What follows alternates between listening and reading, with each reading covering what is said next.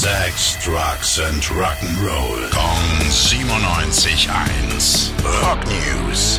Zu viel Rock fürs iPhone? Bei einem amerikanischen Rock-Festival hat letztens ein iPhone-Feature für glühende Leitungen bei den Notruf-Hotlines gesorgt. Schuld war die sogenannte Crash Detection. Die ist eigentlich dafür da, dass bei einem Autounfall automatisch der Notruf gewählt wird. Die Leute sind aber bei den Shows so sehr abgegangen, dass das Feature ausgelöst wurde. Nach kurzer Verwirrung bat die Polizei dann eben die Besucher, das Feature einfach für die Dauer des Festivals abzustellen. Aerosmith-Fans können sich ab sofort auch auf ein neues Greatest Hits-Album freuen.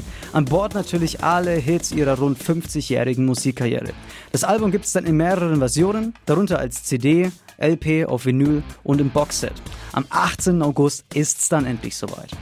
Rock News. Sex, Drugs and Rock'n'Roll. Kong 97.1. Frankens Classic Rocksender. Die heutige Episode wurde präsentiert von der Praxis Manuel Debus, eurem Spezialisten für operationsfreie und ursachenauflösende Schmerztherapie. Mehr unter osteopraktik.com.